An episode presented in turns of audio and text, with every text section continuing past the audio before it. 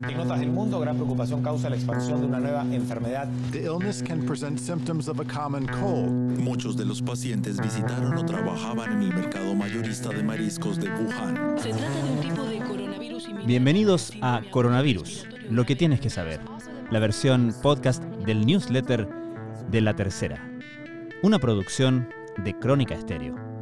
Es sábado 25 de abril.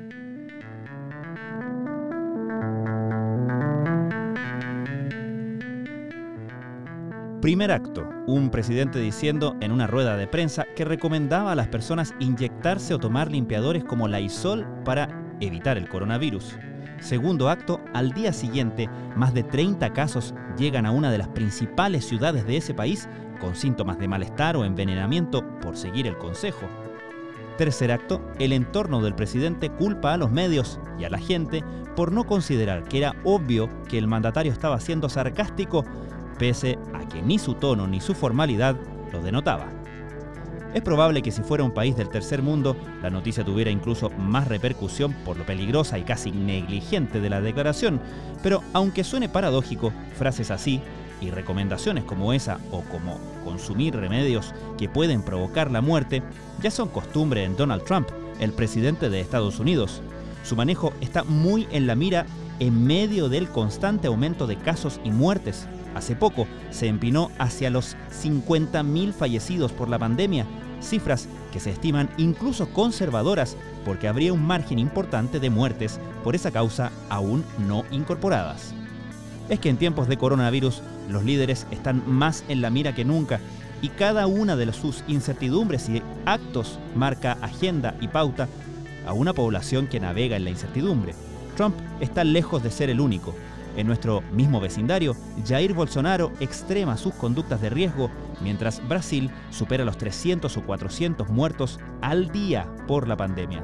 A otro de los que inicialmente estuvo en la lista de los más displicentes, Boris Johnson, se le apareció sin embargo una buena noticia. Podrá volver este lunes a trabajar a Downing Street después de su compleja batalla con el propio COVID-19. Así, muchas críticas todavía lo esperan en su oficina. Gran Bretaña es uno de los países más afectados del mundo. En Chile, en tanto, también hubo una buena noticia hoy, la llegada de 72 nuevos ventiladores mecánicos que fueron recepcionados en el aeropuerto Pudahuel por el presidente Sebastián Piñera. Y en cuanto a cifras, este sábado fue el día en lo que va de la pandemia con más nuevos casos. Además, el análisis del nuevo informe epidemiológico del MinSal deja dos alertas. Puente Alto por primera vez es la comuna con más casos a nivel nacional y los centros urbanos de la zona del norte grande crecieron a un ritmo más acelerado que el resto del país en cuanto a contagios, lo que levanta la preocupación. Estas son algunas de las noticias más relevantes de la cobertura de la crisis del coronavirus de la tercera.com.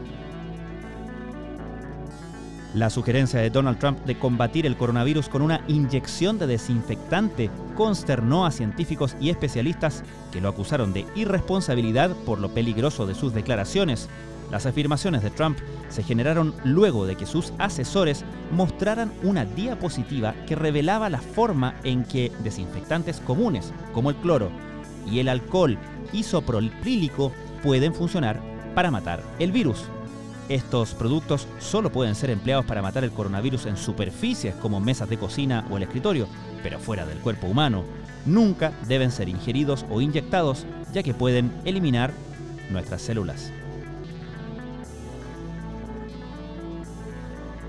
Desde Punta Arenas, el ministro de Salud Jaime Mañalich y el subsecretario de Redes Asistenciales Arturo Zúñiga entregaron el reporte diario sobre el coronavirus en nuestro país. De acuerdo a lo informado por el subsecretario Zúñiga, en las últimas 24 horas se registraron 552 casos de contagios, siendo esta la cifra más alta de nuevos casos en lo que va de la pandemia en Chile. Asimismo, señaló que se registraron 7 nuevos fallecidos, sumando así 181 decesos. En tanto, la cifra de recuperados alcanzó los 6.746.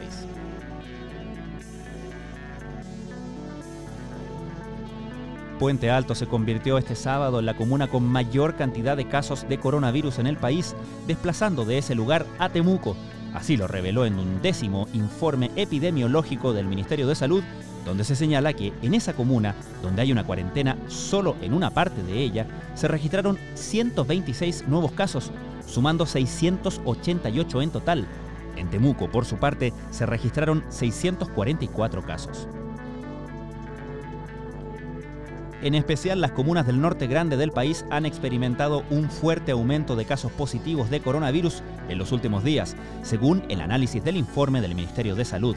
Comunas que están en cuarentena como Arica registraron un aumento de pacientes con COVID-19 con 58 casos nuevos, pues el 21 de abril, la fecha del décimo informe epidemiológico, se informaron 166 personas con coronavirus y hoy la cifra llegó a los 224.